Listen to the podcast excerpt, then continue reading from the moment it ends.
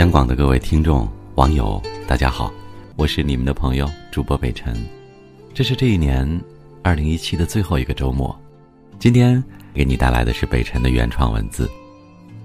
二零一七，你可以偷偷的给自己点个赞了。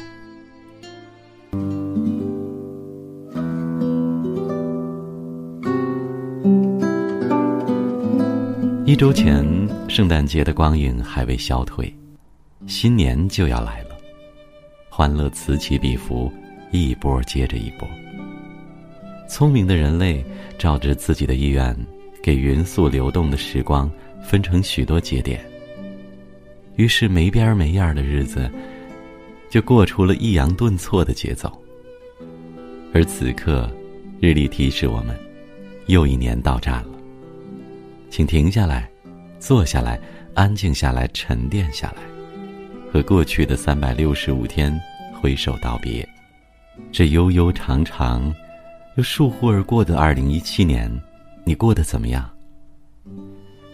你有点怀旧了。年初时去参加小学同学聚会，你和大家一样，被岁月这把杀猪刀刮蹭的面目全非，一大半同学你都不认识了，当然也有人认不出你了。大家感慨了一番时光蹉跎，又一起回顾了很久的旧日子。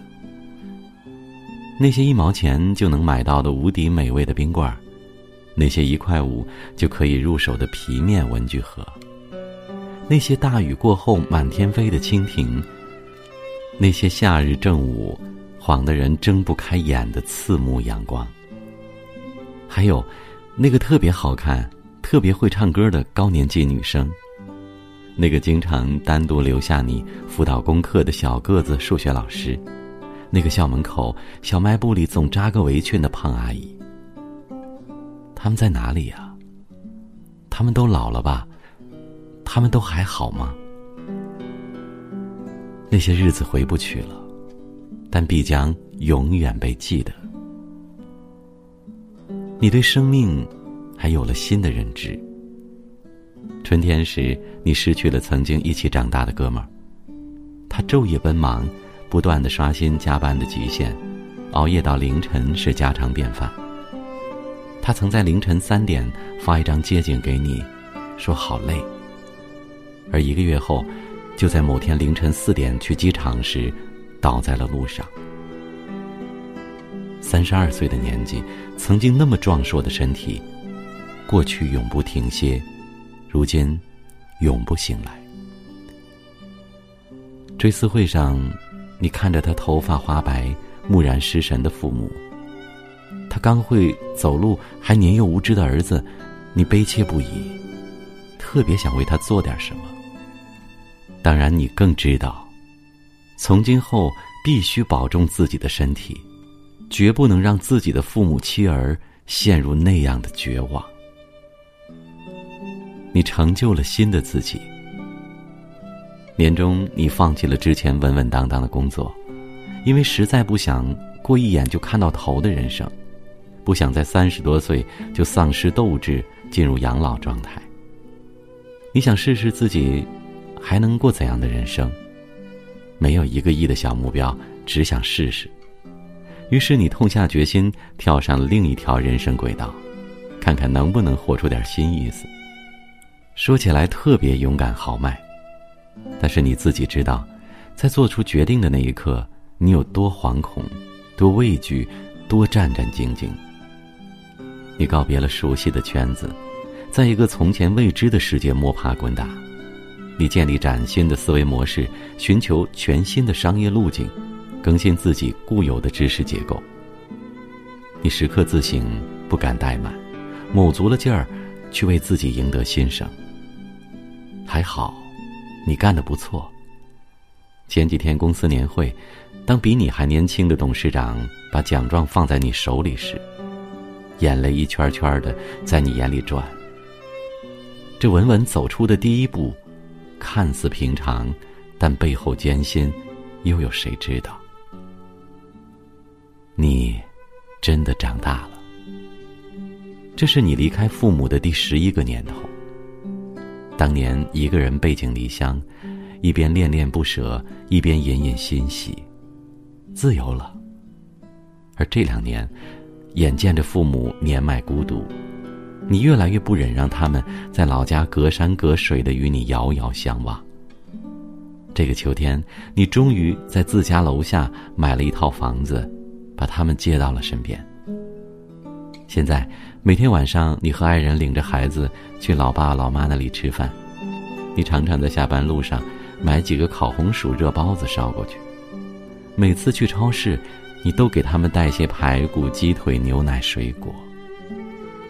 每天都看到老爸老妈，也看着他们的厨房满满当当，你觉得？心里踏实极了。有天邻居阿姨过来串门你听到老妈说：“哎，这孩子，真是长大喽。”你瞬间就百感交集。长大了，这日常的场景里的常见的这句话，是多么由衷的肯定，是多么郑重的加冕，它胜过任何庄严的仪式。是啊。你终于长大了，在单位独当一面，和爱人共担风雨，对父母无微不至，为孩子竭尽全力。这样的你，可以偷偷的给自己点个赞了。二零一七，你有点满意，当然，也有很多没做好和没达成，且把他们都当做念想。交付二零一八吧。新的一年，你想放慢脚步，平心静气的品一品生活。就算每天上班的脚步依然忙乱，但内心该是不慌不忙不动的。新的一年，你要执岁月之笔，用时光做纸，以勤奋为墨，用希望做砚，铺展开来，画一幅春暖花开的好日子。前方一定有岁月静好，因为你一路不辞辛劳。我们都相信，认真生活的人一定能得到生活的犒赏。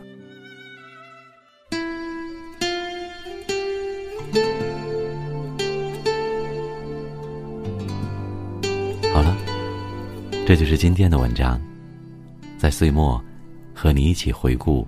我们的二零一七，你呢？是不是也有成长，也有回忆，但是也是义无反顾的走向明天呢？记住北辰的微信公众号“北辰在找你”，也有好看的文字和好听的声音在等你。北辰在首都北京问候大家，新年快乐，晚安。感谢你给我的光荣。我要对你深深的鞠躬，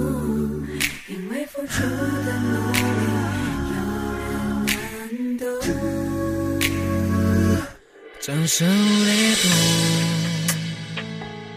心潮翻涌，这是开始，不是最终。当你为了我。把手掌拍痛，该拿什么回报你情有独钟？感谢你给我的光荣，我要对你深深的鞠躬，因为付出的努力，有人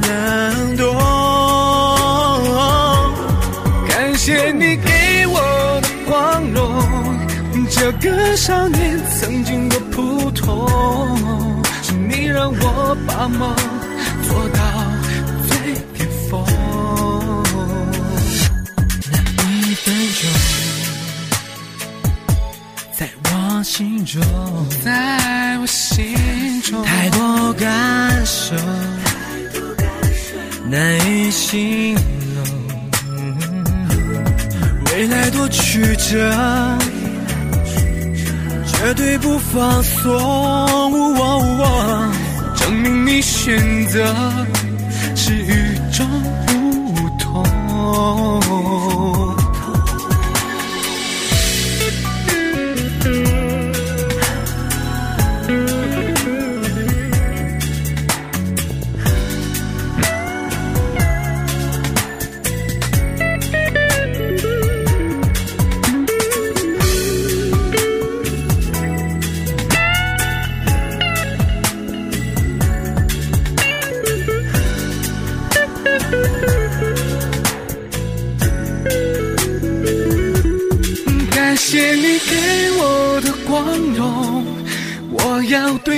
深深的鞠躬，因为付出的努力有人能懂。